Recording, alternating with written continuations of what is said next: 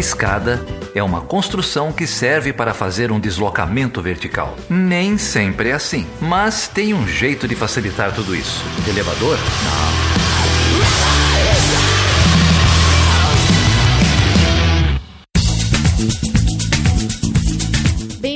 Bem-vindos. Meu nome é Débora Prado. E eu sou a Carol Pavese. E hoje a gente vai falar, como sempre, um pouco sobre tudo e muito sobre diplomacia. É isso mesmo, porque para isso a gente vai receber a Carla Gobo. Ela é doutora em sociologia pela Unicamp. Ela tem mestrado em ciência política e na formação dela ela discute justamente isso, né? O papel do Itamaraty na formulação da política externa, a discussão sobre mulheres, sobre a questão de gênero e raça. Então vai ser um bate-papo bem interessante, hein? um tema bem legal para a gente poder discutir um pouquinho a questão do, das desigualdades de gênero também dentro do Itamaraty.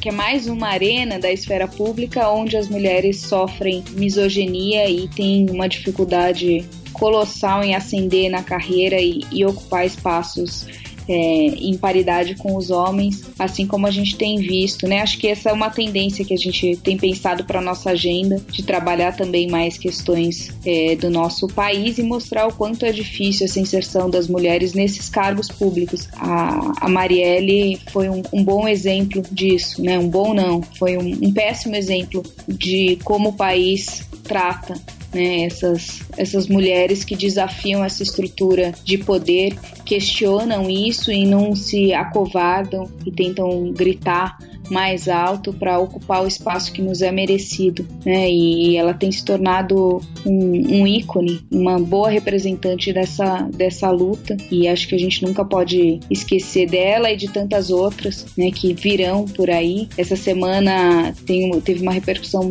tá tendo uma repercussão internacional muito grande, né? Teve uma carta é, assinada por várias, várias inclusive celebridades internacionais pedindo, é, pedindo que o governo brasileiro apure com muito rigor o assassinato, a execução da Marielle. E, e é lamentável que a gente projete essa imagem do país né? Que a gente fique conhecido pela bunda, pelo samba, futebol e, e pelo assassinato de defensoras dos direitos humanos, que é um, um, um índice que a gente bate recorde mundial, além de, é, de bater o recorde também de assassinatos de LGBT e tudo mais. Então acho que está na hora também da gente desconstruir essa imagem que a gente tem do Brasil como um povo bonzinho e, e, gente boa e tentar compreender a seriedade da situação que o nosso país está atravessando. E enquanto mulheres ver que o momento é de muita luta a gente não pode perder os direitos que nos foram garantidos e que a gente tem sim que bater o pé e se precisar abrir o peito para poder eh, enfrentar essa misoginia e essa esse governo nojento né, que a gente tem, tem vivenciado não só no nível federal, mas é, em várias, todas as camadas. Então, acho que esse episódio a gente dedica a ela, que de certa forma, com a sua diplomacia, juntou diplomacia e, e guerra, é, e foi uma verdadeira guerreira, chutando muitas portas, chutando muitas escadas. Com certeza, né? O pai da, da Marielle deu uma entrevista essa semana e ele disse que ela chegaria muito longe, né? Que só matando pra para poder calar a vontade dela de mudança, de lutar contra a opressão né? e denunciar o que ela sempre fez, né?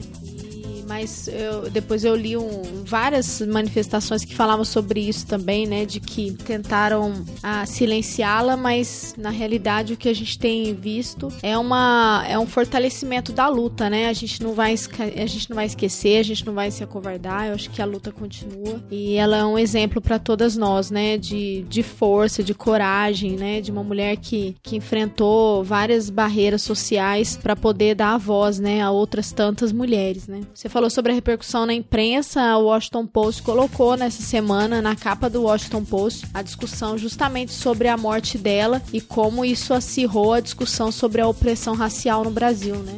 Além das críticas com relação à intervenção.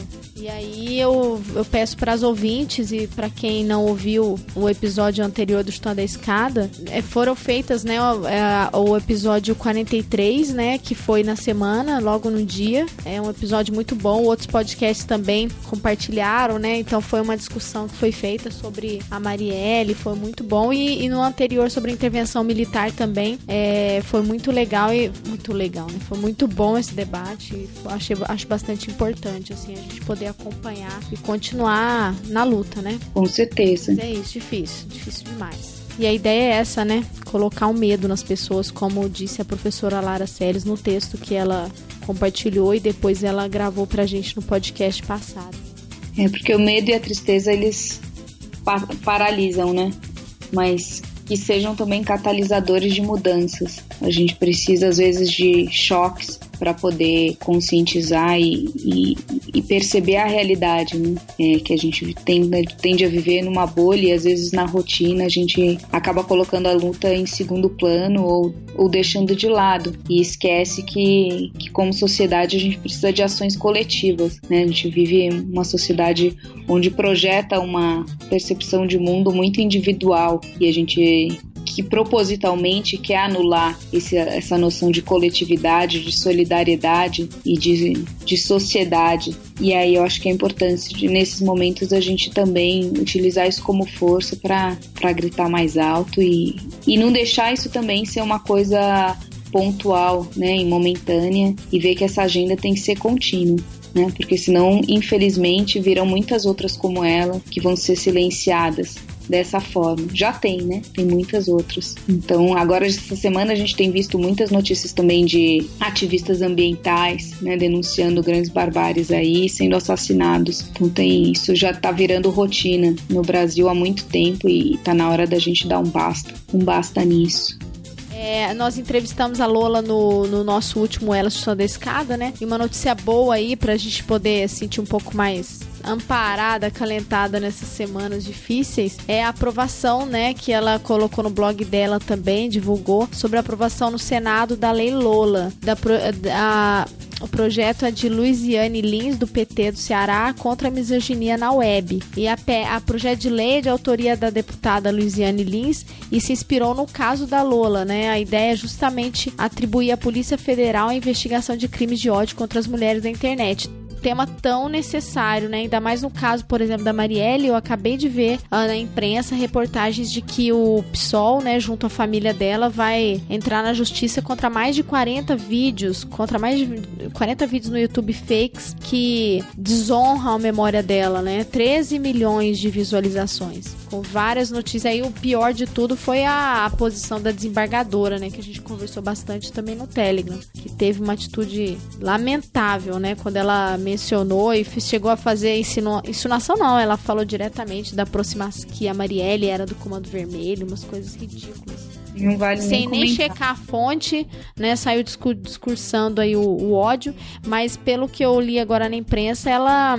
A família dela vai entrar com pedido na justiça também contra a desembargadora. Né? Desembargadora Marília Castro Neves. Então o PSOL antecipou também para a imprensa que vai entrar com uma ação de calúnia e difamação. E com razão, né? Porque é um absurdo. Bom, e falando em projeção de mudança, então, a gente vai bater esse papo aí com a, com a Carla, que vai mostrar que não tem nada de glamour no mundo das mulheres é, no Itamaraty, né, que é uma esfera de luta como as outras. Mas antes, acho que a gente queria agradecer aí as, os comentários e as sugestões, os xingamentos que a gente recebeu nos últimos podcasts, não é isso, Débora? É isso mesmo. Então, assim, por e-mail, algumas, alguns retornos, alguns feedbacks que nós tivemos aqui. Muita gente curtiu, muita gente é, compartilhou, mas eu vou destacar alguns aqui, né? A Maria Aline, ela nos parabenizou pelo podcast. Ela é aluna mestranda do, do curso de Relações Internacionais aqui da UF e ela disse que tava, costuma ter bastante preguiça, costumava ter pre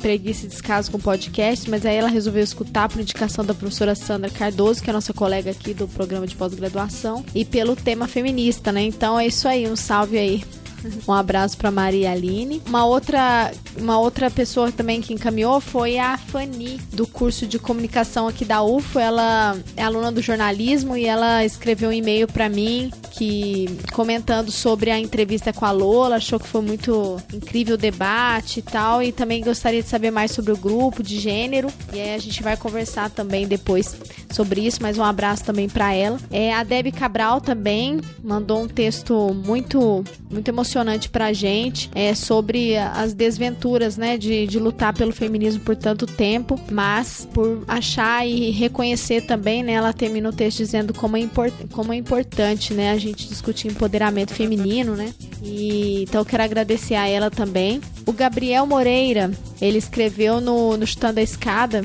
dizendo sobre o episódio 43, né? Foi sensacional, nunca tinha entendido o movimento por trás das ajudas alimentares, que foi gravado com o professor Tiago Lima. No Facebook também disseram aí, a Aline, ela falou, ah, meio episódio, olha que orgulho desses episódios todos comandados por ela, Chutando a Escada. Ana Horroth, é, comecei a ouvir o podcast em abril de 2017, quase um ano depois é uma das minhas principais fontes de informação pela qualidade do conteúdo, profundidade do debate e facilidade do sistema. Então ela diz aqui, termina dizendo com certeza o Tom da Escada está no top 5 dela. Ludmila Silva, esclarecedoras, inteligentes e vão direto ao ponto com comentários muito necessários sempre. Stephanie, estava à procura de algum papo de RI há muito tempo quando encontrei o Tom da Escada. Uma pena que não encontrei um podcast antes. Já estou ouvindo uns três por semana para poder ouvir tudo tudo e ficar em dia. É isso aí, vamos maratonar, Stephanie, o podcast. Recomendo fortemente o, o, último também sobre a intervenção. E o Chutando a Escada agora também está no Deezer. Você que já usa a plataforma, agora está mais fácil também ouvir os nossos episódios. Bom,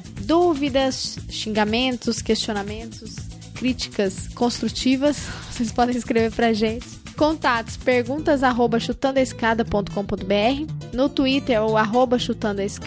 No Facebook é chutando a escada. No site www.chutandoaescada.com.br e também no Telegram, t.me barra chutando a escada. É isso aí. Um abraço pro pessoal do Chutando a Escada do Telegram, também sempre muito assíduo. Enfim, dá um feedback bem. O pessoal costuma dar bastante feedback pra gente sobre os programas. Um abraço para todos. É ótimo. A gente tá inclusive aceitando sugestões de pautas e sugestões sugestões de entrevistadas, o que vocês quiserem contribuir, esse podcast é para todas nós. Então vamos fazê-lo coletivamente, vai ser bem bacana. Então vamos lá? Então vamos lá, vamos, vamos conversar com a Carla Gobo.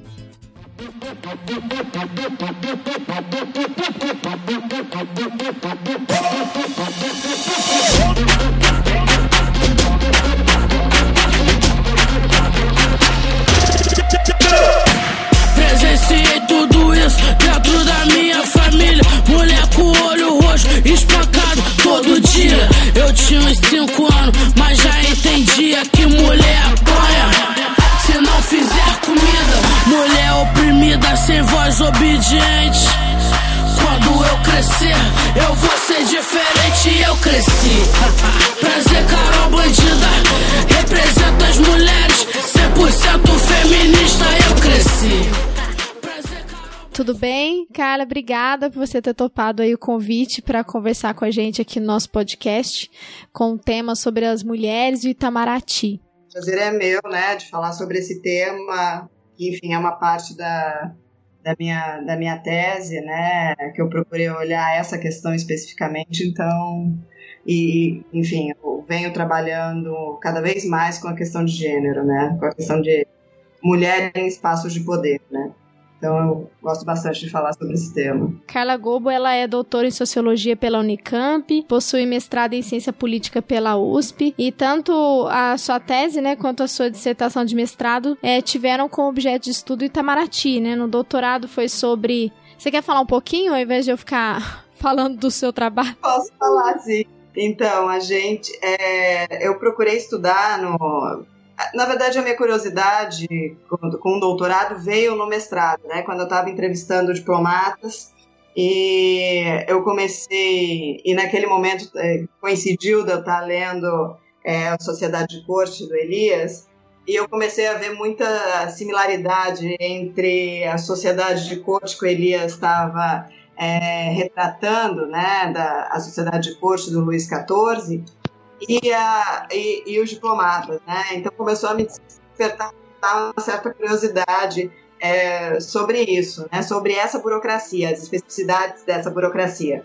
Então, enfim, né? Depois do, do mestrado, eu ingressei né, no magistério superior e depois de três anos fui fazer o doutorado e resolvi de fato que eu queria estudar isso, né? E encarei aí o, o doutorado em sociologia, procurando ver o que, quem são os diplomatas brasileiros, é, como que o Itamaraty se constitui? Como essa burocracia que a gente conhece hoje. Então, olhando muito para as dimensões sociológicas dessa diplomacia, né? Então, onde nascem os diplomatas, de onde eles são, qual a escolaridade, qual, qual o curso, quais as instituições, né, por, pelas quais eles passaram, e especificamente a questão da, é, da mulher na diplomacia e também numa dimensão um pouco menor, né, um pouco menor porque das mulheres eu consegui dados mais sólidos, mas do negro na diplomacia, então eu acabei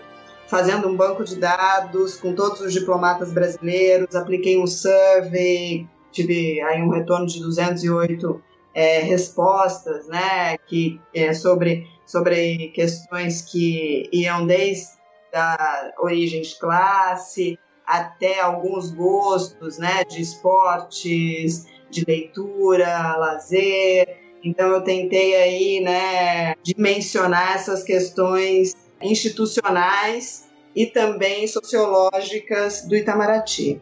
Bom, então a gente vai ter muito subsídio aí, né, anos de pesquisa e uma trajetória longa com esse tema, para ter uma conversa bem interessante. E antes da gente entrar na substância mesmo, uma curiosidade, qual a receptividade do Itamaraty para responder esse tipo de questionário e para falar sobre essas questões? Então, é, eu vinha né, da, da, graduação, eu vinha de uma experiência de pesquisa é, com deputados, com deputados estaduais. Então, que era muito difícil, era muito difícil de entrevistar, de conseguir marcar com eles, porque nesse caso é, a pesquisa era era feita com entrevistador, né? Então era muito difícil conseguir que os entrevistadores tivessem acesso aos deputados. E quando meu orientador no mestrado falou, né, vai conversar com os diplomatas, já que você está querendo olhar para essa dimensão do Itamaraty, né, na, no caso do mestrado era na elaboração, é, como se o Itamaraty elaborava é, a política pública, a política externa, no caso, né, se o Itamaraty elaborava essa, essa política externa, qual era a capacidade dele disso diante de um governo ditatorial, né? Então, Daí eu fui conversar, fui marcar com diplomatas e para minha surpresa foi muito tranquilo. Né? Foi muito tranquilo marcar com eles e ter esses acessos. É claro que eu também estava nesse momento trabalhando com diplomatas majoritariamente aposentados, né? O que facilita muito, né? A, é, tem duas dimensões aí, né? Que até o Howard Becker chama atenção no livro de metodologia dele, né? Que é a foi a facilidade de acessar esses diplomatas aposentados e também a possibilidade de ter uma fala menos institucionalizada, né, já que esses diplomatas já não estavam mais na carreira. Né, porque o, o diplomata mais que está na carreira, sobretudo o diplomata mais jovem, né, ele é, é, mais, é um pouco mais difícil o acesso, porque tem, a, a, tem essas questões próprias da carreira mesmo, né? De um certo temor, de visibilidade de falar alguma coisa que possa desagradar. Então você acaba muitas vezes, é, quando você se limita a trabalhar com, com aqueles que estão na carreira, a ter uma fala muito institucionalizada, né? Até pelo temor de você sofrer aí alguma sanção é, na, na, na, sua carreira, né? No desenvolvimento da tua carreira. Então, eu não tive problemas. É, eu, eu, poderia dizer assim, que eu não tive, é, nem, mesmo até com os que estão na, na carreira, é, é, mais, é um pouco mais difícil, é, tem essas, é, essas questões, um temor maior, tudo, mas eu tive uma recepção bastante, até bastante boa. Né? Com relação ao questionário, porque eu fiz o questionário através é, da, da plataforma do SurveyMonkey, né? Então, que é uma plataforma super boa para aplicação de, de para enviar o para enviar o questionário e você recebe, eles te dão um banco de dados bastante completo né, todo completo, então é realmente facilita bastante a vida para a gente que está fazendo pesquisa. Mas cada vez que eu disparava, né, eu disparei umas três vezes o questionário para os e-mails dos diplomatas, eu tirava um dia para ficar respondendo as questões deles. né? Porque como é uma burocracia muito é, especializada, eles sempre vão partir do, do pressuposto que ele sabe tanto quanto você sobre, sobre aquilo, né? Então, até algumas coisas que, de fato, umas contribuições super interessantes, porque embora eu tivesse feito pré-teste e tudo, muitas vezes fica uma coisinha ou outra acaba escapando, então tiveram algumas contribuições interessantes, outras contribuições é, assim, né, que é, não até, até poderia é, eu poderia inserir, mas não era o meu objetivo, não era o objetivo da minha pesquisa. Né, mas algumas coisas, por exemplo, eu te, queria, queria colocar, é, queria ter a informação e eu acabei é, abrindo mão, até para ter um retorno maior desses questionários, é, foi com relação, por exemplo, a ano de entrada no Itamaraty, porque já tinha um certo temor, porque daí eles temiam que eu pudesse identificar o questionário, por mais que eu dissesse que eu ia trabalhar só com os dados agregados, ainda assim tinha esse temor, né? Então não revelar o nome, não revelar é, que ano entrou no Itamaraty, por, por conta dessas questões. Mas no geral, assim, eu achei mais tranquilo trabalhar com com diplomatas nessa minha experiência do que trabalhar com os políticos profissionais, né? É, durante a minha a minha, o meu doutorado eu também eu pesquisei relações do Brasil com a União Europeia, eu também tive que fazer algumas pesquisas de campo e eu também achei isso, sim. Acho que o, o, o corpo diplomático do Brasil em especial tem uma trajetória um pouco mais acadêmica ou tem mais sensibilidade acadêmica, né? Uhum. É, então eles entendem muito mais essas questões, a necessidade e é muito mais fácil coletar informações do que do legislativo. Acho que é um bom tema para ser objeto de estudo, inclusive pela facilidade né, do, do público e do ah, objeto em termos de um diálogo com eles. Né? É o que eu falo para os meus colegas que estudam elite. Eu falo, vai estudar diplomata, é muito mais fácil, né? Muito mais tranquilo. É, te atendem na hora, né? Marcam, te atendem na hora, não vão ficar te enrolando, não vão te dar bolo, né? Eu, eu achei realmente uma facilidade enorme comparado a, comparado à dificuldade com os políticos profissionais, né? O que é um absurdo, né? Porque a gente parte do pressuposto que o, que o político ele deve responder à sociedade, né? Mas ele cria toda uma barreira que nem para dar uma resposta mais formal, institucional para uma pesquisa acadêmica eles dão, né? Lamentável. Nossa, eu trabalhei com prefeitura no mestrado e é muito difícil. Mas principalmente porque a gente também tem esse discurso muito institucional, né? Sempre valorizando a gestão, nunca levantando o que, que aconteceu de problemas, né? E isso é muito complicado, porque você tem que se, saber separar, né? O momento em que o político tá ali se colocando com um discurso totalmente cor-de-rosa daquilo que, que ele trabalha, quando na verdade você sabe que tem vários problemas, né? Eu me lembro uma vez que a gente entrevistou o Pita. Nossa, foi lamentável. Porque assim, era tudo lindo, né? E ele ainda falava assim: não, porque o problema de São Paulo para a internacionalização da cidade de São Paulo foi a lei de responsabilidade. a lei de responsabilidade fiscal que impediu um maior compromisso, desenvolvimento de acordos e tal. Nossa, Aí eu me lembro que eu tive que ir, você ter um, eu me lembro que eu tive que ir no Tribunal de Contas da União para identificar quais convênios o, a prefeitura de São Paulo tinha com o BID com o Banco Mundial, porque a prefeitura não tinha essas informações. Eu tive que fazer um movimento inverso. E quando eu achava algum relatório, alguma coisa no Tribunal de Contas que eu que lá tinha, porque tinha que passar tudo por lá, né? O valor dos empréstimos que estavam lá não batia com o valor dos empréstimos é, descritos no site do Banco Mundial, nem do Banco Interamericano na época. Vocês terem uma. Na, na gestão do, do Pito e do Maluf, foi na gestão dos dois. Não bateu, eu falava, gente, pra onde foi parar esses 10 milhões, né?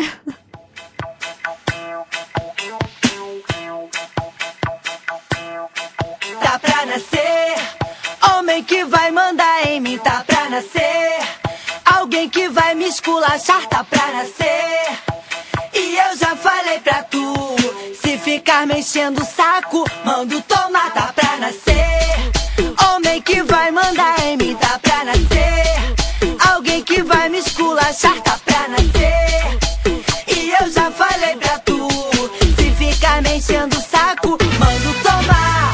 Vergonha. A gente tem acompanhado aí essa tem, tem tido um movimento, inclusive universidades têm, né, o FMG recentemente fez um, um debate, uma mesa redonda sobre mulheres da diplomacia, trouxe algum algumas consuls e tal. Foi bem bacana, assim, o evento, é, pelo que eu acompanhei à distância. E a gente tem visto essa agenda de gênero também incorporar essas questões da mulher na diplomacia. Como que você, já que você acompanha isso há tempo e você tem, né, é, o seu estudo não foca na nossa contemporaneidade, mas tem acompanhado essa trajetória, essa evolução, da participação do Itamaraty na política externa e tudo mais desde aí da, da ditadura, não é isso?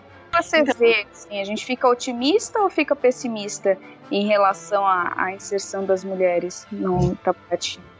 Então, é, isso foi até algo bastante curioso quando eu fui fazer a minha pesquisa, que eu partia da, da hipótese né, de que com o governo PT você passa a ter uma, uma secretaria, né, uma secretaria de assuntos voltados para as questões de gênero, né? Então, é, quando eu optei, né, e falei, não, eu quero um capítulo na tese sobre a questão da mulher diplomata, que eu acho que é fundamental, é, eu partia da, da hipótese que o governo PT teria tido uma ação mais é, incisiva na promoção de mulheres diplomatas, né? Porque tem uma disparidade bastante significativa tanto porque a gente tem a dimensão histórica, né, as mulheres foram proibidas de fazer o concurso é, até 1954, que é justamente um momento em que o, o Itamaraty se burocratiza. Né? Então, ele se burocratiza e exclui a mulher da, do corpo diplomático.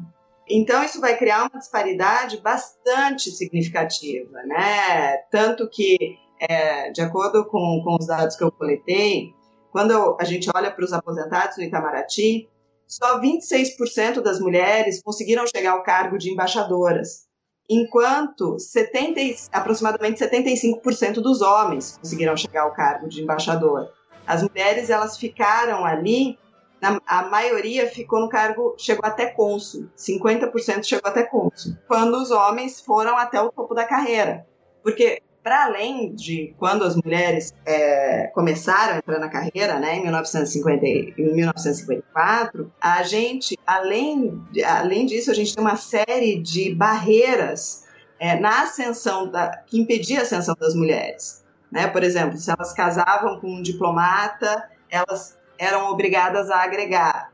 Né? Ou melhor, não é que elas eram obrigadas. Um dos dois tinha que agregar, mas né, na nossa sociedade em que o, é, o machismo ele é estrutural, a maioria das vezes quem agregava eram as mulheres, né? O que que, o que, que isso significava? Significava que elas saíam é, da carreira, né? Então não contava o tempo de trabalho. E tempo de trabalho é um dos elementos para você conseguir é, ascender é, profissionalmente, né? Alcançar os postos mais altos da carreira. Então elas passavam a ter essas dificuldades, né? Depois, quando flexibilizou um pouco, as mulheres não podiam servir com os maridos nos mesmos postos. Então obrigava praticamente a mulher entre escolher a carreira ou o matrimônio. É, num momento posterior, já na década de 80, se não me falha a memória, né, as mulheres elas não elas é, podiam servir com o marido no mesmo posto, mas elas não recebiam a verba de representação, que quando você está servindo fora é grande parte do salário. É, então, essas mudanças. Não, e isso, para além de ser, né, para além da, da, da misoginia colocada aí na questão, a gente tem um baita desperdício de recurso, de, de recurso público, né? Porque você forma profissionais, tem, você tem uma formação de dois anos dessas profissionais, é, profissionais altamente gabaritadas, para você escantear essa profissional né? Então o Estado investe aí, né, numa, numa formação de uma profissional de ponta para depois colocar ela de canto, né? Isso, do ponto de vista da gestão pública, também é um absurdo. Só a partir da, dos anos 90 é que a gente tem a queda de todas essas barreiras e que impediam a ascensão de mulheres né, na, na carreira. Mas em 96, a gente tinha só três mulheres embaixadoras na ativa. Para a gente ter uma dimensão do, do salto né, que a gente tem, em 2005 a gente só tinha nove diplomatas do sexo feminino. Mas em 2011, a gente já tem 26. Então a gente tem um acréscimo aí de 15, de 17 diplomatas, 17 diplomatas em menos de em seis anos. E isso, né, quando eu olhei esses números, eu falei, ah, isso é uma ação né, do partido do PT, porque o PT tem essa agenda, né? Essa agenda é, da diminuição das desigualdades de gênero. Só que fazendo as entrevistas e depois olhando novamente, né? As diplomatas, elas ressaltavam para mim que não é que era uma agenda do PT, era uma agenda do ministro Celso Amorim.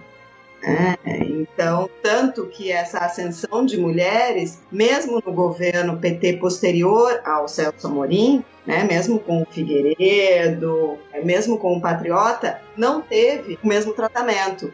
Né? Então, uma delas que trabalhava bem próximo do Celso Amorim, ela falava que ele fazia questão é, que tivesse mulheres nas listas de promoção, que ele falava que as mulheres elas foram preteridas durante muito tempo no Itamaraty porque tem aí uma dimensão né, que é uma, no, nesse, nesse processo de promoção, que é uma dimensão objetiva, que é tempo de carreira, onde serviu, te, passar pelos cursos de altos estudos, mas tem também outra dimensão, que é a dimensão do capital social.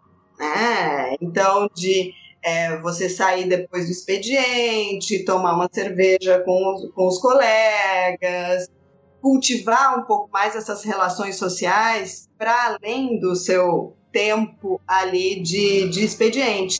Coisa que as mulheres têm mais dificuldade, porque isso também, né? É estrutural, as mulheres trabalham mais do que os homens, né? Quando você soma trabalho remunerado com trabalho doméstico, as mulheres trabalham mais do que os homens. E isso não é diferente na diplomacia. É, é, então, é impressionante o quanto esse problema. Desculpa te interromper, mas é que eu estava lendo recentemente um artigo no jornal inglês o The Guardian e era sobre a era uma, uma juíza do Supremo, né, do equivalente ao Supremo no Reino Unido, falando quanto tinham poucas mulheres nesse cargo lá no Reino Unido. E ela mencionou justamente isso. Né, ela falou assim: nós, embora sejamos muito capacitadas, a gente tem menos disposição para participar do jantarzinho, do coquetel, onde esses networking são formados. Né? Boa parte da promoção vem daí. A gente sabe o quanto networking, a gente fica falando para os alunos o tempo inteiro, o quanto isso é importante. E lógico que a gente tem que se privar, né? Quando você entra em jogo uma maternidade, ou a participação, né, numa composição familiar, mesmo se não seja mãe, isso fica em segundo plano. E aí, por mais brilhante que você seja, você não vai no coquetelzinho, você, né, jogar golfe, sei lá o que for, você uhum. não chances. Teve um estudo interessante que foi feito na, na Comissão Europeia um tempo atrás e falava que as pessoas que eram mais promovidas eram aquelas cujo escritório era mais próximo do seu superior. Porque uhum. você encontra no corredor, você encontra no banheiro, você bate um papo no cafezinho, então você cria essa relação mais amistosa e isso impacta na interpretação que ele vai fazer do seu trabalho. Exatamente. Não, você falou, você falou tudo assim, né? Porque você tem essa dimensão que é uma dimensão sociológica fundamental para a gente tentar entender, né? Mesmo porque também é, é diferente, né? Quando um homem fa faz esse capital social, né? Da mulher fazer fazer esse tipo é, esse tipo de, de aproximação. Né? A leitura da mulher é diferente né, do, do que do homem. Né? Porque essa dimensão de gênero também vai afetar. Né? Então, um homem lá falando com o seu chefe no corredor é só um homem falando com o seu chefe no corredor. Uma mulher falando com o seu chefe no corredor, ela dá uma outra, ela pode dar uma outra leitura para aquilo, né? Então muitas mulheres também muitas vezes evitam de até mesmo para evitar esse tipo de fofoca, tudo acabam evitando, né? E acabam, portanto, não cultivando esse capital social que vai acabar sendo importante para elas no momento da promoção, né? Então, essa essa dimensão, né, dessas diferenças baseadas no gênero são muito são muito relevantes, né, para a gente entender essas essas diferenças.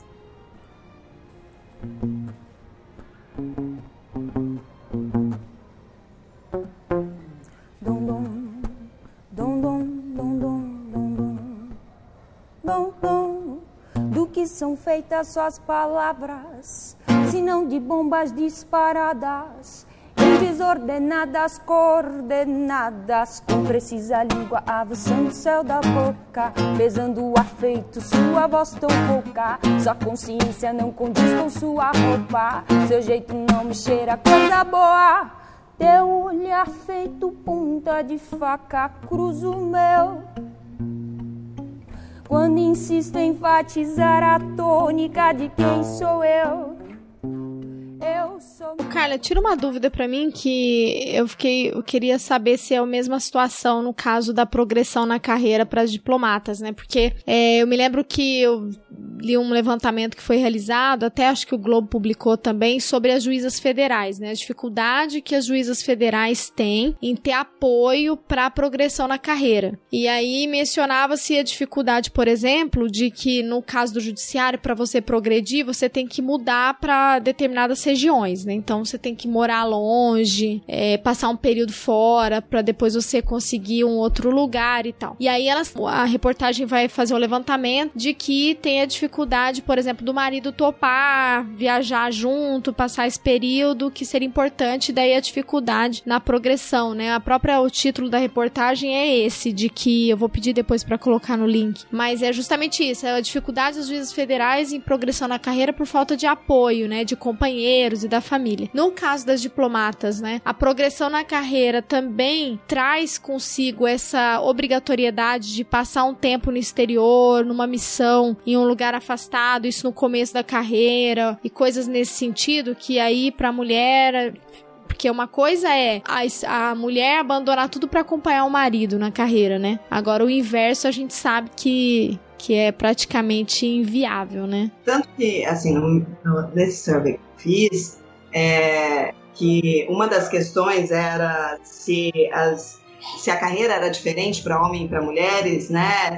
É, 54% dos homens eles disseram que não tinha diferença a carreira para homens ou para mulheres, né? Enquanto 84, 85% das mulheres afirmavam que havia há diferenças na carreira para homens e para mulheres, né? Então a, a, as questões principais que foram levantadas né, dessa diferença é, é conciliar a vida pessoal e a maternidade. Né? Então, 25% dos homens, né, não, 25% das mulheres e 35% dos homens colocam essa questão como sendo a, a questão mais difícil né, de conciliar na, na carreira e que é diferente de homens para mulheres. Mas enquanto os homens colocam a questão da maternidade como sendo foco, as mulheres colocam justamente a questão do matrimônio, né, de conciliar você conseguir ter um companheiro, né, é, enquanto você está na carreira. Porque né, é uma carreira que vai exigir que você mude a cada três, quatro anos de país, que é isso, você vai servir em postos bons, em postos A, né, porque os postos são, são tem a classificação dos postos, mas você pode servir num posto não muito bom. É claro que essa essa dimensão dos postos, né? Daí eu falei não, isso não vai dar para eu olhar agora, né? Que é algo que eu quero, que eu ainda quero fazer, né? Mas você tem toda uma diferença de quando você serve num posto pior, você vai contar mais tempo e depois você tem que ir para um posto melhor. Então, em tese, pelo menos, é claro que né, esse capital social também circula na distribuição de postos, mas, em tese, os diplomatas têm que passar mais ou menos pelos diversos postos. Só que é, o curioso aí é que quando a gente observa, sobretudo, mulheres que chegam no topo da carreira, né, que chegam a embaixadoras, a gente ainda não teve nenhuma mulher nos postos mais importantes como embaixadoras. Né? A gente já teve uma mulher em Angola, embaixadora em Angola, em países é, em países africanos, né? Mas a gente nunca teve uma mulher em Washington, que é o posto mais importante. A gente nunca teve uma mulher em Paris, em Genebra, eu acho que também não. Então, assim, nos postos de maior visibilidade, que também são os postos melhores, né? Porque estão localizados em cidades melhores, com estruturas melhores, a gente não teve nenhuma mulher é, embaixadora. A gente nunca teve uma mulher secretária-geral. Né? Fora o posto de ministro, é o posto que está logo abaixo ao posto, é, ao posto de ministro, né? O posto de ministro é um posto político, né? Pode ser um político, um diplomata que, é, que assuma um ministério. Mas secretário-geral, que é o que vai cuidar, né, da organização mesmo da casa, é sempre um diplomata de carreira. É, e nunca a gente teve uma diplomata. Na verdade, assim, a maioria dos gabinetes, se a gente for olhar numa perspectiva histórica, foram majoritariamente masculinos. Né? Eu escutei uma vez de, de um ex-ministro que o gabinete dele tinha homens porque mulheres atrapalhavam, podia atrapalhar ali, né, os meninos trabalhar, né, os meninos poder ficar com, com a Então eu falei, nossa, né, curioso, a gente é penalizada, né, porque os rapazes de repente não sabem se comportar. Então isso é algo muito curioso. Então a essa, eu acho que é um pouco diferente do caso das juízas, né? Que eu, hum. eu não conheço, mas porque essas mulheres muitas vezes estão servindo impostos difíceis, né? Estão servindo é, impostos é, que não são nas melhores cidades, nem estão com as melhores estruturas, e elas estão indo.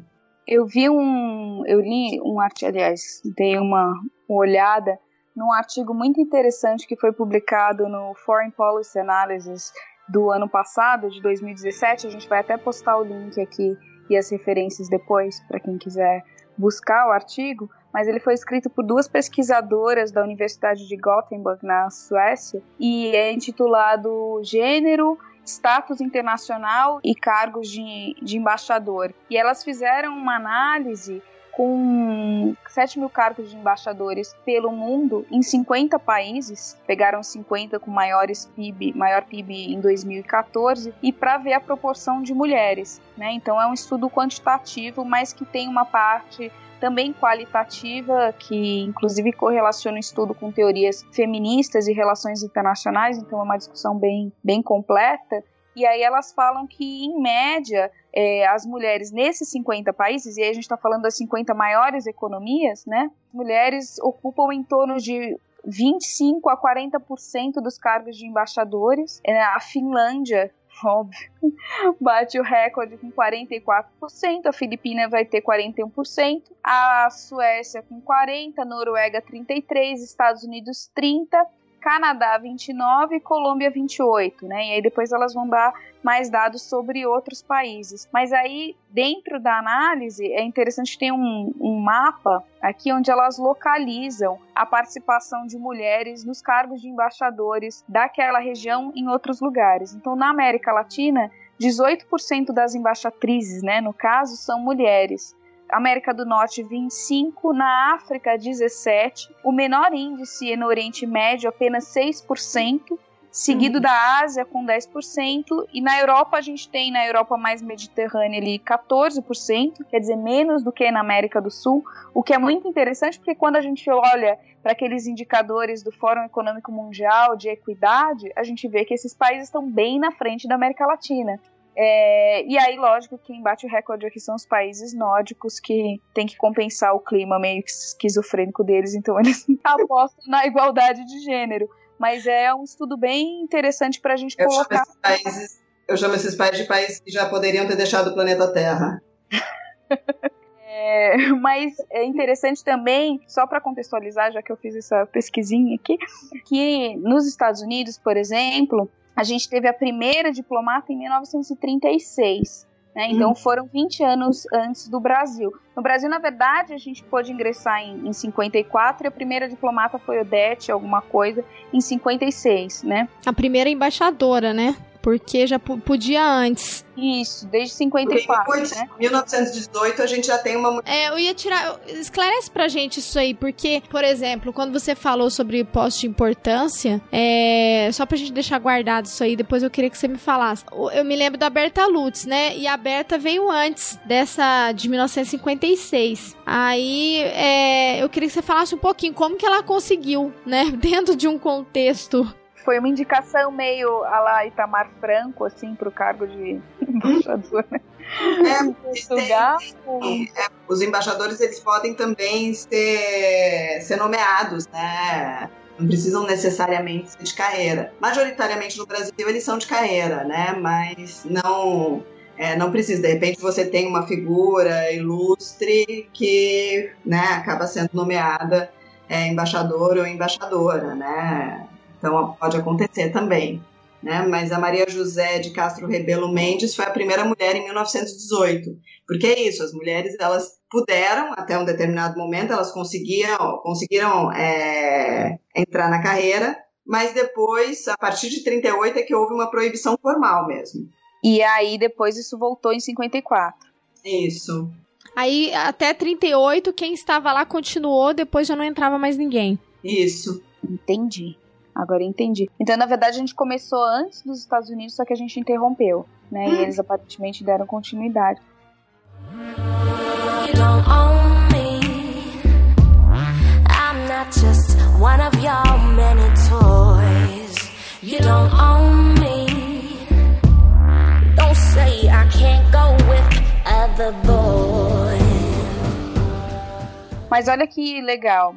Legal não, péssimo, né? Mas em 76 a gente teve um caso é, de uma diplomata americana chamada Alison Palmer e ela tinha um cargo intermediário, devia ser, sei lá, segunda, terceira secretária, e ela processou o Departamento de Estado norte-americano com a discriminação na carreira. Esse caso, ele foi rolando por 24 anos, ele só foi fechado em 1990, chamado Palmer versus Baker, e a, a corte concluiu que é, tinha violações de leis de discriminação pelo fato de que as mulheres não recebiam as mesmas outras oportunidades e experiências necessárias para serem promovidas. Então a gente vê que essa questão, né, como o artigo fala e como essas ilustrações que eu trouxe agora de outros exemplos demonstram que não é uma questão específica, né, do nosso do nosso corpo diplomático, mas faz parte dessa agenda das mulheres é, isso, isso de fato, né? A gente tem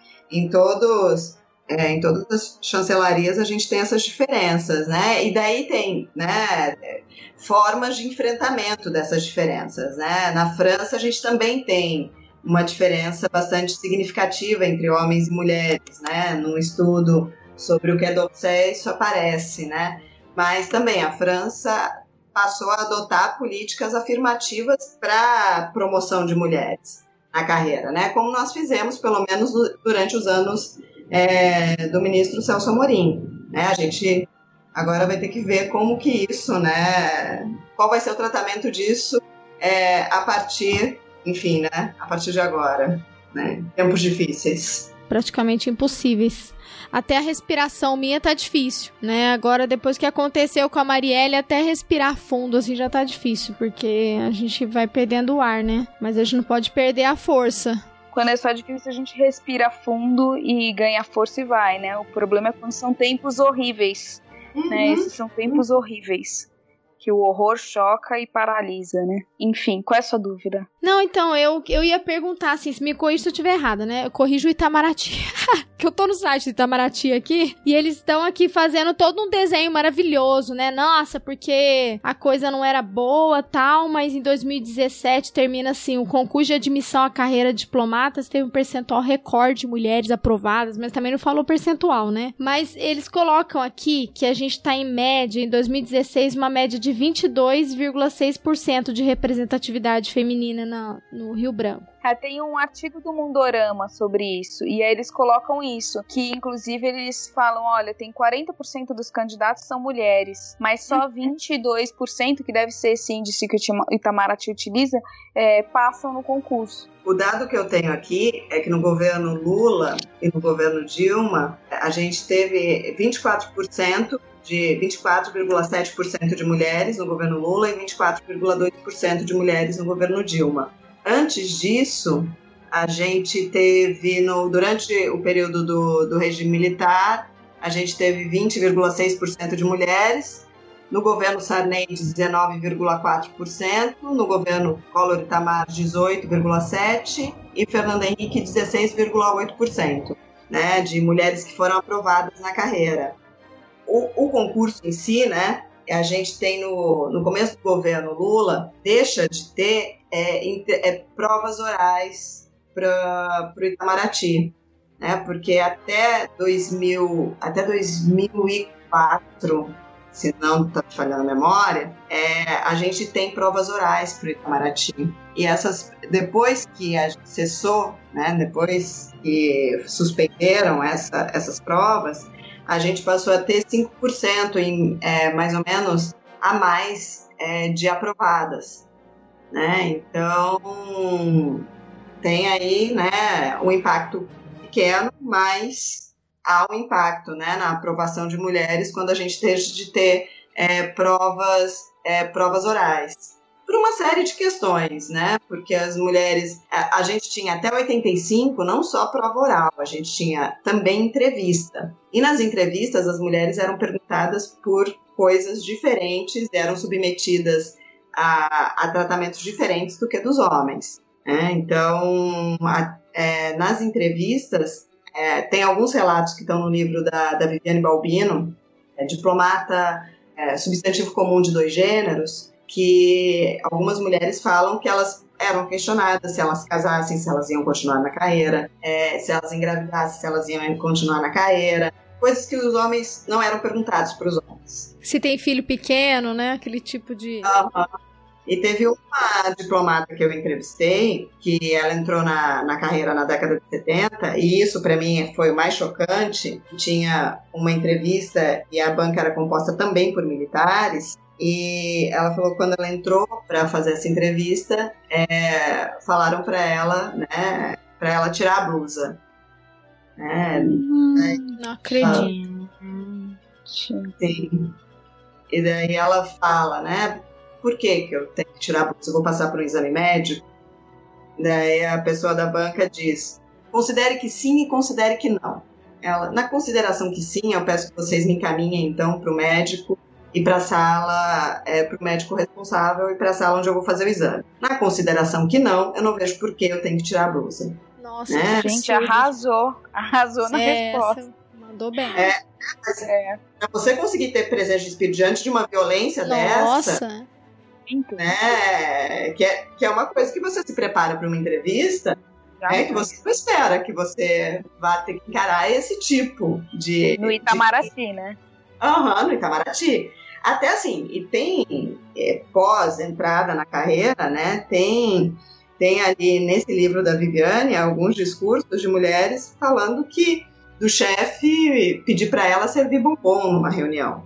Né? Então, você se esforça, você passa por um curso superior, você estuda para entrar no, no, concurso, que é o concurso talvez mais difícil do país, para você servir bombom. Ô, ô, Carla, me fala uma coisa, assim, você tra... eu queria que você trouxesse mais esse tipo de relato, porque até o próprio site do, do, Itamaraty reconhece, assim, no começo do texto que eu li aqui, que existia, né, mas colocando como se fosse uma coisa do passado, né, que existia um preconceito e que as mulheres, né, ainda essa, no, nesse primeiro momento, né, que foi ainda no, no século 20, né, 1918, elas começaram a vencer o preconceito e se inscrever para o concurso, né, mas aí depois depois eu queria que você me falasse um pouquinho sobre esses relatos de, de preconceito que as mulheres enfrentam lá. Eu, eu li, eu li uma, um texto na Folha de São Paulo dizendo que 66% dos funcionários do Itamaraty sofreram algum tipo de assédio contra. Seria 66% de assédio moral. E aí um dos relatos lá era de que o chefe jogou a, café quente na funcionária, coisas assim absurdas. Então, aí eu queria que você falasse um pouquinho sobre essa questão do preconceito. E já pegando o gancho, um pouco do que você falou, a questão da progressão na carreira, da importância de fazer um networking e tal, como isso é visto, né, de forma diferente quando é uma mulher, e aí começam as denúncias de assédio, que que agora foram denunciados em 2015 só depois de dois anos que vieram a público, né?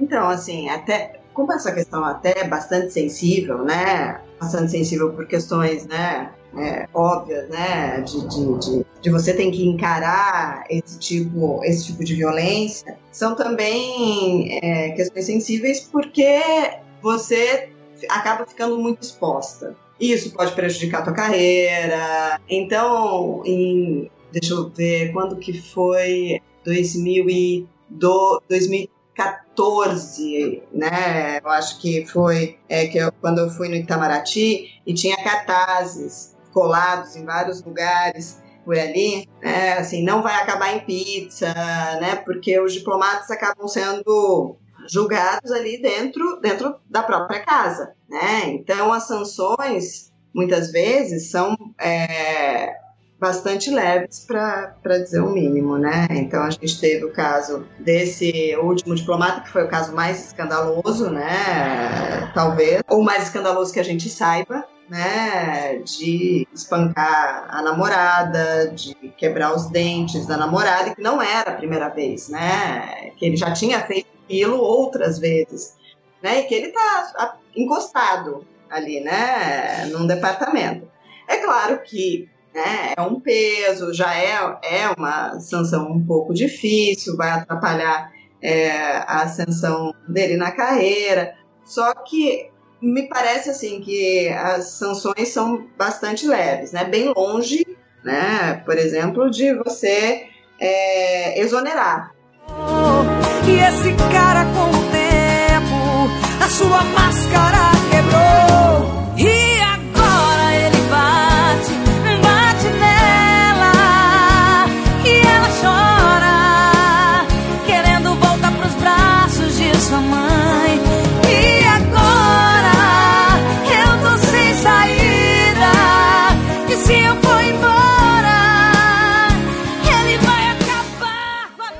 Itamaraty suspendeu dois diplomatas acusados de abuso de autoridade, humilhações, racismo e homofobia no Consulado-Geral do Brasil em Sydney, na Austrália.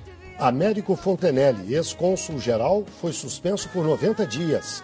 Para César Cidade, que era adjunto de Américo, a punição foi de 30 dias. Os dois foram removidos para Brasília em novembro do ano passado e estão com os salários cortados.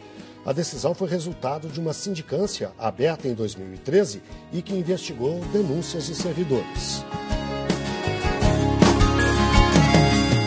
Aqui só para só para contextualizar para quem não viu essa notícia, enfim, para ouvinte que ouvinte que não acompanhou, o nome dele é o Renato de Ávila Viana e ele foi acusado de espancar a namorada brasiliense. Ela ficou sem dente, né? Uma venezuelana e uma paraguaia também o denunciaram isso em dezembro de 2017 e a própria reportagem vai dizer que ele não teve, ela tá dizendo que ela luta na justiça desde janeiro de 2017 para que ele arque com as despesas do tratamento que ela teve que fazer para recuperar cada dentária. E pelo que a reportagem fala, não, não aconteceu nada com ele. É, teve um grupo de mulheres que recolheu dinheiro, né? Inclusive, de diplomatas fizeram uma caixinha para poder pagar o tratamento dela.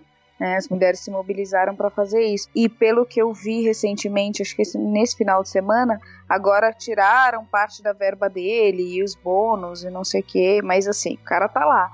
E o ano passado também é que ganhou menos, quer dizer, ganhou repercussão no período, mas é que o caso não se estende, acho que não se estende tanto, ou esse veio à tona, foi do embaixador, que aí já é um cargo bem mais alto, né? Um o João Carlos, né? Cabelo branco, isso, com uma bela barriga aqui, inclusive, na foto, é, que era embaixador do Brasil na FAO, né? Olha lá. Ai, Carol, você é demais. Chefiava a delegação permanente do Brasil na FAO e ele achando que ele ainda era um garanhão, né? Deu em cima e assediou vários lá. Mas parece que não foi só nesse caso. Ele já havia sido denunciado em outros casos. A única diferença, pelo que eu vi na imprensa aqui, é, é que essa, essa foi meio que não tinha como contestar porque foi gravada. E Mas ela tá correndo sob sigilo também. A denúncia tá sendo investigada meio que. Ele se queimou um pouco mais, né? Ou a coisa foi levada um pouco mais a sério porque ele era delegado permanente né, do Brasil na FAO, e aí ele assediou os funcionárias da FAO. E a denúncia não foi feita, então, no Brasil e interna no Itamaraty. Essas denúncias foram levadas no âmbito da FAO, entendeu? Então foram denúncias multilaterais de assédio. E aí complicou um pouco mais e ele precisou ser afastado né? Mas eles ainda, inclusive acho que a gente tinha visto, não foi que a gente comentou esse fim de semana, que esses diplomatas eles têm uma verba de 9 mil dólares só para jantares, né? Uhum. Que a gente falou que dava para comer muito x-tudo com 9 mil dólares, mas... Mas aí, aí, inclusive, acho que foi esse que você tá, tá falando do caso que ele perdeu. A punição dele foi perder esses 9 mil dólares de verba para bancar jantares. Então, realmente, ele deve estar tá arrasado né? Assim, muita mulher ascendente, ele perde a verbinha temporariamente, né? Porque Sim. também é. Daqui a pouco ele volta. Uhum. Então tá cheio de casos assim, né? Muito. Não, é lamentável, né? Esse caso do que do, do cara desse Renato de Ávila, aqui pelo que eu, pelo que eu li aqui na, no, no site da Metrópolis, é, eles falam que o passado dele já, já era problemático, assim, super assustador, porque ele já tinha registro de ataques a outras mulheres em outros países, mas ele desfrutou da imunidade diplomática. Eu queria que você falasse se você se teve alguma informação também nessa questão da imunidade diplomática, né? Porque, por exemplo, esse esse de agora, que foi o caso do, do embaixo da delegação da FAO, João Carlos, né? Parece que ele já tinha recebido outra denúncia e aí o Temer relocou ele para outro lugar, até que enfim a, os funcionários, as funcionárias e os funcionários resolveram denunciá-lo por assédio. Mas como fica essa questão da imunidade diplomática, né? Porque é bem semelhante, por exemplo, quando a gente vai ler pesquisas, estudar sobre o estupro em guerra, né? Por, por soldados de de, de peacekeeping, peacebuilding da ONU, acontece muito isso. Eles cometem o crime, voltam para o seu país de origem e eles saem imunes. Saem imunes os crimes. E não, eles não, não, não têm que responder à justiça do país aonde ele cometeu o crime. Então essa sensação de impunidade, ela acaba reforçando e perpetuando esse tipo de violência, né? Não é nem sensação, né? Essa condição de impunidade. É, hoje no Itamaraty ainda, né, desde 2014, é, foi criado esse Comitê de Gênero e Raça para tentar lidar com essas questões, né, porque é muito sensível. A mulher, quando vai, denuncia, né, um, um assédio desse tipo, a gente sabe, né, o Itamaraty não é diferente de qualquer outra, de qualquer outra estrutura, né, da, da nossa sociedade. E nisso, elas muitas vezes, né, por fazer a denúncia, vão ficar mais expostas, podem ter mais problemas. Né? Então, assim, até o passo de fazer uma de a, denúncia já é um passo é, bastante corajoso, muitas vezes, por parte delas. Porque, de repente, ela vai, né, ela faz a denúncia, o, o diplomata é punido lá com três meses né, de suspensão, não suspensão de salário, suspensão só de trabalho, né? Fica ali encostado durante três meses. Eu ia adorar uma suspensão dessa agora, que eu tenho que escrever meu paper da Isa. Eu fico recebendo meu salário e fico em casa três meses. Ué? Assim. Eu adorar. eu, eu, eu, não, não, eu, também não acho que não seria mal ter uma Não é uma punição. Que suspensão, uma punição maravilhosa. Uhum. Não é, é um prêmio. Umas férias Sim. de três meses. Exatamente. Né? E, e essa mulher depois vai ter que cruzar com esse cara no corredor, ou vai, vai trabalhar muitas vezes com um colega dele e que vai, né, muitas vezes também, né, assediá-la ou vai deixar o trabalho dela mais difícil, né? Então, o ato de denunciar já é um ato de bastante coragem, né? Porque a, o risco dela ser colocada nesse lugar né, que normalmente as mulheres são colocadas, né, pelo menos também historicamente, né, como a gente sabe, né, como a culpa é sempre da vítima, é, a, a, criação do, desse espaço, desse comitê, já é bastante interessante, né, pelo menos como um primeiro passo. Eu tenho que agora ver e acompanhar como que estão os trabalhos desse comitê, né, para ver é, se eles estão de fato conseguindo pressionar né, o Itamaraty para que essas punições sejam mais sejam efetivas. Nós sabemos, né, que o machismo ele tá, ele envolve todas as camadas da sociedade, mas é importante a gente falar sobre isso dentro do Itamaraty, sobre o assédio, sobre coisas absurdas que a gente ouve pelos relatos, né, que você mencionou agora, porque a gente passa aquela imagem, né, de que a violência contra a mulher, ela não, ela ocorre só nas camadas mais baixas da sociedade, né? Ah, a violência contra a mulher, ela não ocorre na elite. Então a gente tem a elite, né, porque nós sabemos que o perfil. Aí eu queria que você falasse um pouquinho também sobre o perfil do, de, dos ingressantes, né? De quem trabalha ali dentro. Eu acho que, assim, eu, eu tenho a impressão de que, pelo menos antes da lei de cotas, era um perfil altamente elitizado, né? Ainda continua não acho que mudou muito. então, assim. Não, quando a gente olha o sobrenome dos embaixadores, é incrível, né? Assim, só não é da família real ainda que vai reinvocar a monarquia. Alguns mas... são parentes. Hã? Alguns são parentes. Alguns é, netos, aqueles netos. sobrenomes que, nossa, é incrível, né? Essa herança que tem, assim, no, nesse caso. Então, e, e aí é uma elite que a gente. Nossa, é uma elite intelectualizada, que faz esse tipo de coisa e que está representando o Brasil no exterior. Isso é um absurdo. Por exemplo, uma coisa que foi que eu fiquei indignada quando eu li, eu nem estava sabendo, fui, porque eu fui pesquisar mais sobre esse tema para a gente poder conversar, que isso foi em agosto do ano passado, né? O Temer, ele nomeou um cara, né? Uh, um, o, o cara se chama Américo Fontenelle, como cônsul-geral do Brasil no Paraguai. Olha só a figura, ele foi suspenso das atividades, olha isso, ele foi suspenso das atividades de embaixador em 2014 por suspeita de assédio moral, sexual, homofobia, desrespeito no exercício da função de cônsul-geral do Brasil em Sydney, na Austrália. Tem um histórico de acusações. Em 2007 foi investigado por assédio moral no Canadá. Aí o processo foi arquivado e ele não foi punido. Aí depois, em 2013, funcionários relatavam que ele falava, por exemplo, você é tão eficiente que dá vontade de dar um beijo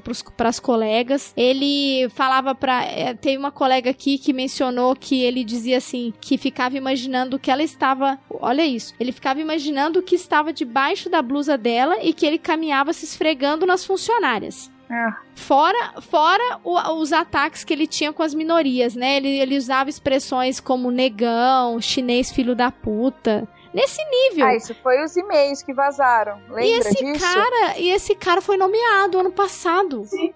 Gente. Você podia ter parado a história, Débora, falando foi nomeado pelo Temer. Podia pelo Temer, já explica já tudo, ia né? saber que ia vir merda. Com né? certeza. Isso. Vindo dele, boa coisa nunca é, né? Entende de economia porque a gente olha preço no supermercado, né? Então já dá para ver como o nosso presidente lida com Nossa. as questões, com as, com as questões de gênero, né? Basta ver o que ele fez com o Ministério das Mulheres, né? E aí, o, o, o cara, você mencionou sobre a comissão, né? Eu não sei se é a mesma que, você, que eu li na imprensa, que, que foi criada uma comissão. A impressão que me dá é aquele tipo de comissão para inglês ver, né? Que foi criada uhum. em novembro de 2017 para prevenir o assédio dentro do Itamaraty. Aí tem uma norma tal. E aí uma coisa que eu acho que eu fiquei assim meio meio meio assustada assim, aliás, meio não, fiquei assustada, foi que no, no na normativa eles prevêem a possibilidade de conciliação entre o agressor e a vítima. E aí, vários diplomatas, né, em, anonimato, deram entrevista pro jornal O Globo e colocaram: olha, tem lugares que é proibido, em outras embaixadas no mundo, é proibido conciliação quando você tem uma relação de hierarquia, porque foi o que você falou. A mulher, a mulher vai trabalhar pro cara depois. Imagina o chefe falando: desculpa, quando eu falei gostosinha, foi com respeito. É. Não, eu acho até que deve ter coisa bem pior que isso. Deve, isso daí deve ser o do dia a dia, né? Eu acho que para parar nessa comissão tem que ser assim, estupro mesmo, tentativa de estupro, porque pelo que até a imprensa fala, né, que o Itamaraty é leniente, que ele deixa passar. Imagina o que, que não acontece lá dentro, né? Se vaza na imprensa esse tipo de informação, e aí eu, enfim, não sei se é essa mesma comissão que você fala, que você mencionou, que foi criada agora, no ano passado, e diz que vai tentar resolver. Essa comissão que eu, que, que eu tô, tava até me referindo, ela foi criada em 2014. Ah, é Então eu não sei como é, agora essa de 2017 eu não sei, eu teria que dar uma olhada, né? Porque a 2000, de 2014 foi até por conta da, da pressão tanto das mulheres que, que colocaram essa necessidade, né? Mas eu não sei como ela tá, se ela está de fato funcionando, né? Porque é isso, porque é uma burocracia muito fechada, né, em que eles acabam se julgando, né, estabelecendo penalidades. Então, acaba é, a gente tem alguns conflitos de interesse aí, né? Não, eles os homens, né? Os homens julgam os seus amigos, que são todos amigos, né? Julgam uhum. os seus amigos que fazem o que eles também fazem, né? Sim. E fica tudo por aí. Então, assim, sim, é, é, ótimo. É a mesma coisa que o Supremo autorizar o seu aumento salarial, né? Uhum. o aumento de verba, e assim vai, né? Câmara de Vereadores aumentar salário, é essa mesma lógica. Sim. Quem dera a gente pudesse fazer isso também, né? É, os tribunais militares, né? O militar é julgado dentro do, do tribunal militar, ou seja. Então, né? É, os casos que a gente sabe são os casos assim mais escandalosos de quem teve coragem de, de denunciar, né? Quem, por conta dessa estrutura, a gente vai ter ali, provavelmente, a gente tem casos, muitos e muitos mais casos, né? Então a gente deve ter ainda uma subnotificação disso, né? Porque como a, a forma como essas questões são julgadas dentro da casa, com todo esse, é, esse enviesamento, né, desestimula né, que, que as pessoas, né, mulheres e pessoas outras que so, sofrem assédio é, moral ou sexual denunciem os seus agressores, né? Porque pelo medo de retaliação. E quando você estava falando até da, do dado sobre, né, dessa, né, que a gente fica imaginando que violência, violência de gênero é uma coisa é, das classes populares, né? Só para a gente ter uma ideia, no Itamaraty, 54, e essa é, foi esse meu banco de dados é de 2015, então não mudou muito porque entraram poucos diplomatas desde então, nos três últimos concursos, foram concursos bem menores, de 20, 20 candidatos. 54%, quase 55%, vieram das 10 melhores instituições do país. É, aqui eu estou chamando de 10 melhores instituições, né? Eu uso o ranking da Folha de São Paulo, que é o nosso ranking nacional mais, é, mais confiável, né? Que leva em conta pesquisa, desenvolvimento de pesquisa, número de é, doutores, grupos de pesquisa, enfim, toda essa estrutura. Então, as 10 melhores instituições do país são todas públicas né? e são, estão todas localizadas, todas não, né? Nove estão localizadas no eixo sul e sudeste. Né? A gente só tem uma instituição, que é a UNB, né? que fora para atender, né? que em tese atende a região centro-oeste, norte e nordeste. É, só a UNB que figura como melhor instituição né, nessa fora do eixo sul e sudeste. Todas as outras estão nesses sete estados. É, e os diplomatas, 54% são oriundos dessas 10 instituições que a gente sabe que são, são as que também estão a, aqueles que têm maior capital cultural acumulado, né? Que estudou em melhores escolas, que tiveram é, possibilidade de fazer, muitas vezes, curso é, de línguas estrangeiras, quando não é um intercâmbio. Esse ministério, Boechat, que tem entre seus quadros a fina flor da elite brasileira, né? São é, pessoas muito preparadas, representam o país fora daqui, é, enfrenta tempos problema, problemas muito sérios nesse tema. Uma pesquisa feita pela Universidade de Brasília, publicada em março na Folha de São Paulo, mostrava que 66% dos funcionários do órgão diziam já ter sido vítimas de assédio é, moral Destes, 90% tinham como assediadores os próprios chefes é, das pessoas, lembrando que a maioria dos casos de chefia é destinada a diplomatas. São casos de agressão, como jogar café quente em funcionários, gritar, brigar, ou seja, oprimir, assediar de fato. É, um dos casos mais recentes, Boixá, é, bem recente mesmo, que está sob investigação, atinge um embaixador que era uh, o chefe da delegação do Brasil junto à FAO, a Organização das Nações Unidas para Alimentação e Agricultura, em Roma. Ele foi afastado, acaba de ser afastado, na sexta-feira foi afastado temporariamente do cargo é, e está agora já no Rio de Janeiro aguardando o resultado de investigações. Esse seria o caso mais recente e de maior repercussão interna é, no Itamaraty. Quando a gente vai olhar para a questão da, dos pais desses diplomatas, a coisa fica ainda mais, mais espantosa, porque, deixa eu achar, que a gente tem 75% dos pais, não, 74,5% dos pais e 64% das mães que têm pelo menos 15 anos de estudo. Isso quer dizer que tem pelo menos é, ensino superior. É, então, assim, quando a gente contrasta com o dado do Brasil, que a gente tinha 7,9% de acordo com o censo de 2010, é, então a gente tem 7,9% da população brasileira que tem ensino superior. Quando a gente olha para o Itamaraty, a gente tem 74% dos pais e 64% das mães com pelo menos ensino superior. Quando a gente vai para além do ensino superior, né, graduação, mestrado, é, especialização, mestrado e doutorado, a gente tem quase 25% dos pais com pelo menos especialização, mestrado e doutorado. E das mães, a gente tem é, uns 20% das mães que têm ou especialização, mestrado e doutorado.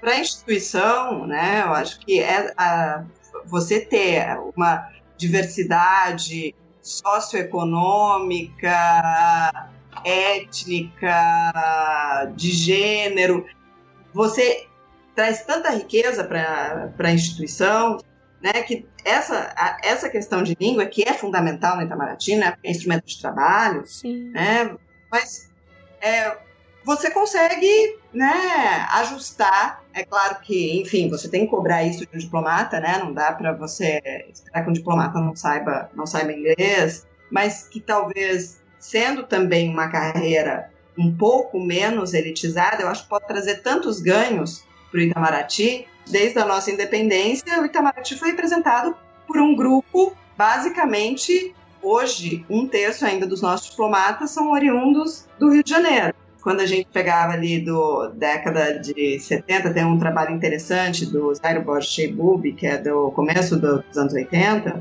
e eu não vou lembrar, enfim, os dados de cabeça, mas a gente tinha, assim, no começo, acho que dos anos 70, coisa de 70% do corpo diplomático ser do Rio de Janeiro. Não só ser do Rio de Janeiro, mas ser da zona sul do Rio de Janeiro.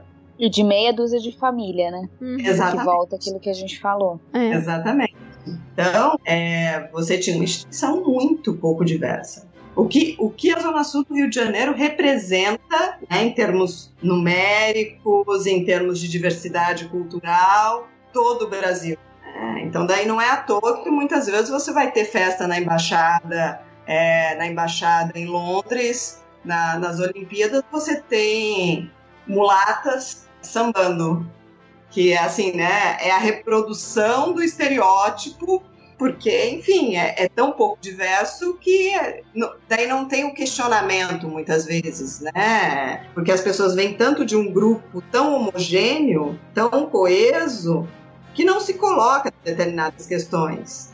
E É. normalmente com uma agenda bem conservadora também, né? Porque faz parte de uma elite burguesa que tem beneficiado desse status quo, né? Então, Sim. Também não, não, tem, não sofrem com essas desigualdades e, e misoginias e tudo mais. embaixada em Londres, né, com mulatas sambando nas Olimpíadas, o que, o que é isso? né? O, que, o que é isso? Né? 2016. 2016 estamos assim. É essa representação que a gente faz para o mundo, né? Como, e aqui, né, usando o, o termo mulatas, né, já porque já colocando nessa linguagem conservadora, né, né, porque na linguagem sociológica, né, tá usando mulheres negras, objetificando mulheres negras, né, coisa, enfim, que a gente sabe de todos os problemas que a gente tem nisso. Né? Então era aquela coisa a lá, como se dizia, sei lá, no começo do- dos anos 80, mulatas do Sargentelli. Né? Era mais ou menos aquela reprodução. Fica mais agravado ainda, né? Eu fiz o, o doutorado em Londres, eu morei nove anos. Na Europa eu participava um pouco de- dessas reuniões, essas coisas assim, boca livre boa. É, mas era interessante, assim, você ver essa- esses dados né, que eu trouxe dessa representação diplomática no exterior ser fundamentalmente masculina. Esses cargos são ocupados por homens já de né, meia idade e tudo Sim. mais, então que também são de uma outra geração, né? E que vivem nessas bolhas é, burguesas e tudo mais. Então você também tem essa aceitação. Então não só a gente vende isso, mas isso é é aceito, né? E se reforça. Então você tem todo um ethos na diplomacia global que reforça esses estereótipos, né? Essa essa misoginia e não é fazendo defesa do Brasil, mas isso o problema é muito mais grave porque se fosse só nosso, né? Mas ah, isso não, não, não, é, não, a gente divide o problema com todo mundo, né? Todo- É, eu lembro da, da Madeleine Albright, que foi secretária de Estado né, do, do Clinton, e também ela foi nomeada a, a representante permanente dos Estados Unidos na ONU. E ela fazia os discursos e ela sempre falava do G7. E aí as pessoas não entendiam o que ela estava falando, né? G7 não combinava com o que vinha com o conteúdo do discurso. E aí ela explicou que G7 ela estava se, rever- eh, se reverenciando não ao grupo das sete economias, das maiores economias, mas sim as sete mulheres que eram embaixadoras na ONU, né?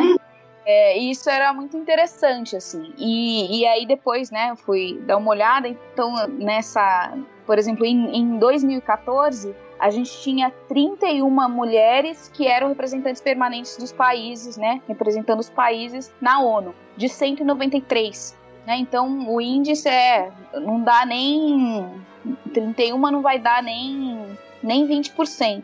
E aí um outro dado que eu achei super bacana aqui do Conselho de Segurança que em, 2000 e, em 2015, 2015 tinham seis mulheres no conselho, né? Dos 15 estados membros, seis eram mulheres. Em 2000 e, não, 2014 eram seis, depois caiu para cinco e em 2016 a gente tinha só uma mulher no Conselho de Segurança. Então é, é importante ver o quanto nessas agendas, e aí a gente vai ver, é, é interessante que em mudanças climáticas a gente tem um protagonismo maior feminino, mas o quanto essa pouca representatividade feminina na diplomacia se reflete nas organizações internacionais e na governança global não é ruim só por uma questão de equidade enquanto mulheres queremos estar representadas, mas o quanto essas agendas vão representar, né? A gente volta toda aquela discussão, vão representar um paradigma masculino de segurança. É, mesmo que a gente repense e construa agora uma ideia de segurança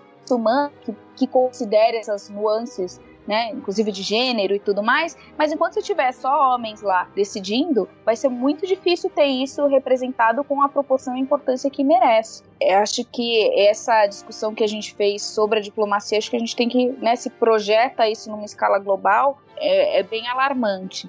Não, quando a gente é, tem pesquisas que apontam, né, para é, isso com relação a empresas, né, que diretorias de empresas mais diversas elas produzem mais e melhor, né? Porque você tem ali, você tem essas diferenças, né? Você tem ali é, é, o confronto de ideias, de posicionamentos, de visões de mundo diferentes, né? Agora, quando você não tem isso, você acaba, né, decidindo mais ou menos, né? Seus pares são muito semelhantes, têm as vi mesmas vivências, tudo, então as decisões acabam tendo mais ou menos as mesmas características, né?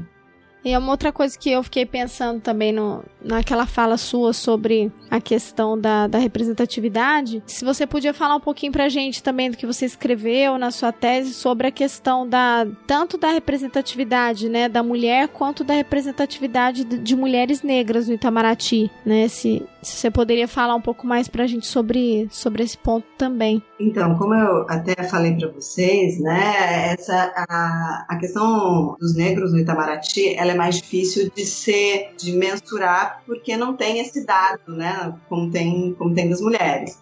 É, então eu acabei baseando o meu trabalho em dois, é, em dois trabalhos anteriores, né, para tra trabalhar essa questão. Então, deixa eu, eu quero até achar um pouco esses dados. Então, você, sim, né, é, você tem um caso, talvez, mais escandaloso que veio também a público do Joaquim Barbosa, né, que foi que foi reprovado na prova, na, na entrevista no Itamaraty, e está no, no laudo dessa entrevista, e talvez os posicionamentos que ele tinha talvez se devesse pela condição dele de negro, porque é uma instituição também que procurou assim retratar a elite da elite, né? Então a elite da elite é branca. Então a gente tem tinha um percentual, eu vou achar aqui para vocês, de 0,6%. Deixa eu ver aqui. Eu não vou conseguir achar agora qual ano que a gente tinha. a gente não tinha nem 1% de negros no Itamaraty. O nosso primeiro embaixador negro foi nomeado em 2010. E ele tem ainda um percurso bastante fora da curva da população negra é, brasileira, porque ele é filho é, de um contínuo do Itamaraty, na época que Itamaraty terceirizava, não terceirizava esse tipo de trabalho.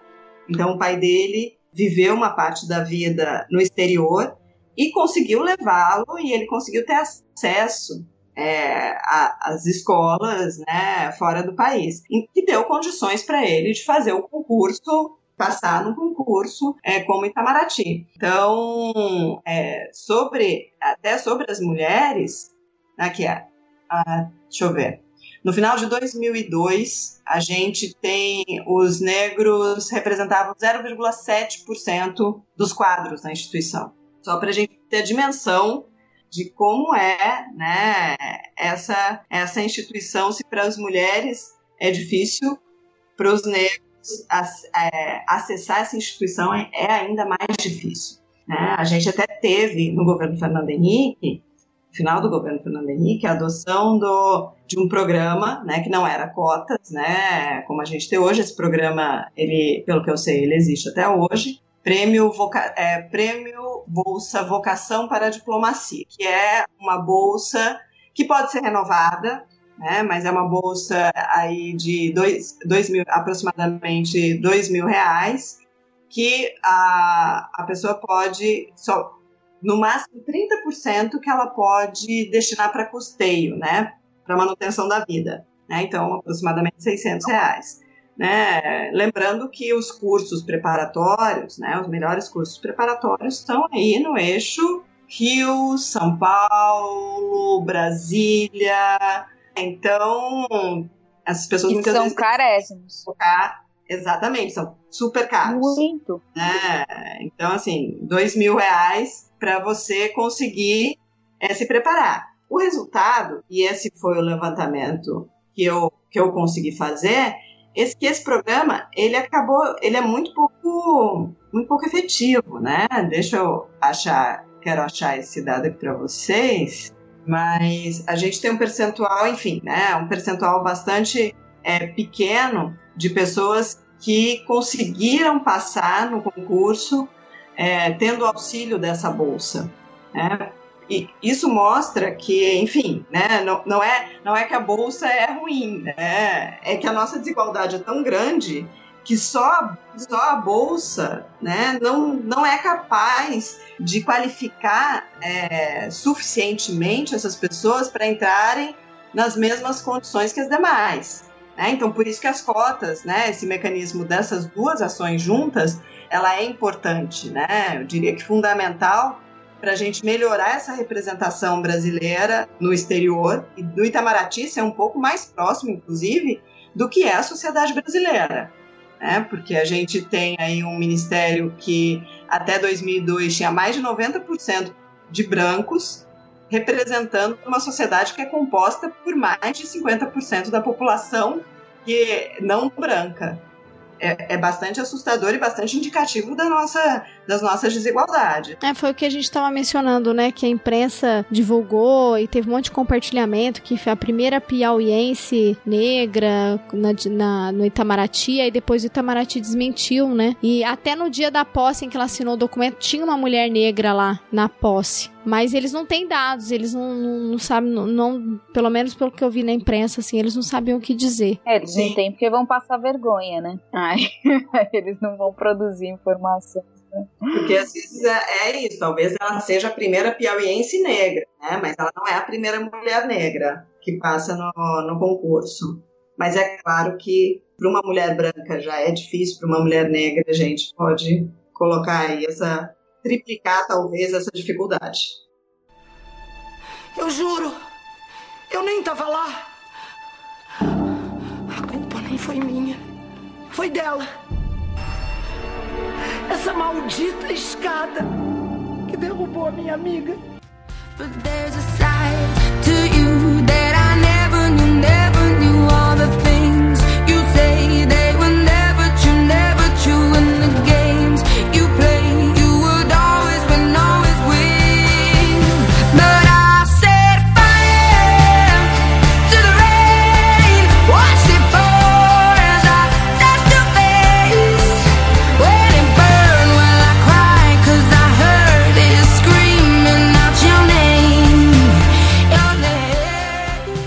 coisa importante também que a gente faz nos programas do Chutando a Escada é a gente sempre pergunta pro nosso entrevistado para quem ele chutaria a escada. Chutaria a escada no sentido de colocar meio, meio que pra baixo, meio assim, como colocar ao chão, né? Porque a gente trabalha com a, a, o, o nome do programa Chutando a Escada é por conta do Shang, né? Que ele fala que os países, os países desenvolvidos subiram determinadas escadas do desenvolvimento, né? Como protecionismo e tal, e quando chegaram lá, chutaram a escada escada para os outros, né? que somos nós. Aí a gente sempre pergunta pro entrevistado, né, pro nosso convidado, que é para quem você chutaria escada. Então eu queria saber assim, se você, para quem que você chutaria escada hoje ou nessa semana, enfim.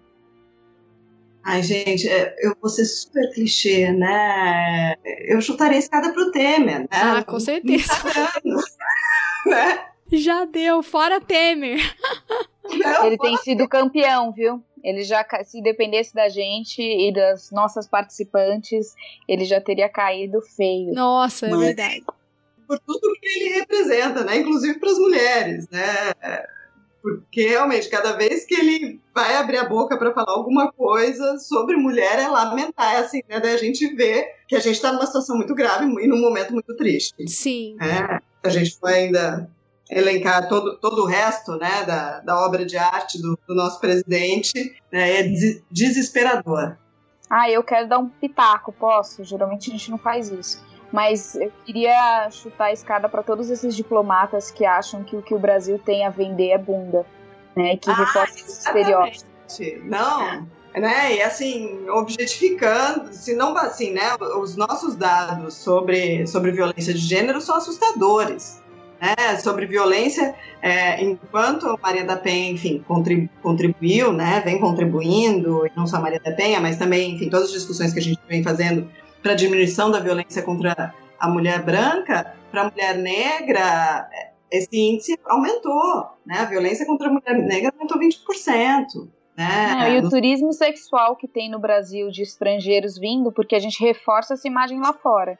Né? Exatamente né? E daí você coloca mulheres negras sambando, né? Aquilo para mim foi de um absurdo, assim. Eu falei, não é possível que a gente, né? Tem pessoas qualificadas, com um salário bastante bom, né? Com privilégios melhores ainda, reproduzindo esse tipo de coisa. Não, é realmente aquilo, aquilo realmente me assustou, assim, né? Tendo dito isso, a gente agradece as diplomatas e diplomatas que continuam contribuindo com a pesquisa acadêmica. Exatamente. A gente detona que ninguém mais vai responder nada. A gente, muito obrigada por vocês que são os bons diplomatas. Né? Reforçando que nosso corpo diplomata tem um viés fantástico, tem diplomatas excelentes. Uhum. É, é, a qualidade realmente é muito boa, né? Por isso que a gente precisa melhorar, né? Porque a qualidade do que está aí já é muito boa, né? Em termos de, de qualidade de formação, né? O, o, Instituto Rio Branco foi uma das primeiras, ou, ou foi a primeira academia de formação diplomática. Então, se não foi a primeira, foi a segunda. Então, assim, é uma instituição muito boa, mas precisa melhorar, enfim, né? E não custa, né? É, é um pouco doído, mas é, enfim, eu acho que é, o país também ganha com isso, né? Com certeza. Birds flying high, you know how I feel. Sun in the sky, you know how I feel. Breeze drifting on by, you know how I feel.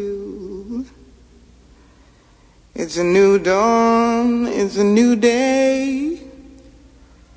It's a new life for me, yeah. It's a new dawn, it's a new day. It's a new life for me. Ooh, ooh, ooh, and I'm feeling good.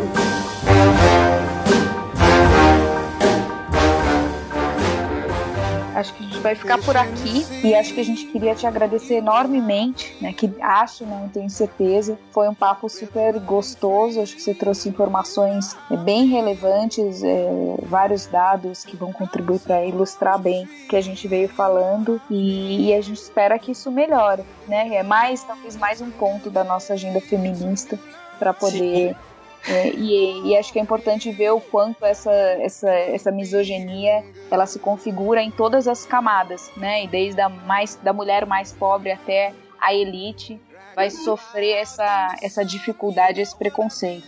Né? Com certeza. E, Carla, eu quero emendar aqui a fala da Carol também, te agradecer. Achei que foi muito bom o bate-papo aí. Eu aprendi bastante com as informações, com todo o conhecimento que você tem aí. Obrigadão, Carla. Valeu mesmo.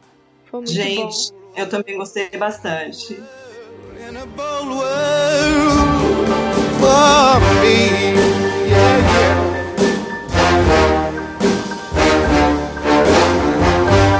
Stars, when you shine, you know how I feel. Scent of the pine, you know how I feel.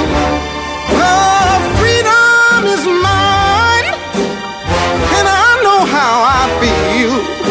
It's a new dawn, it's a new day, it's a new life.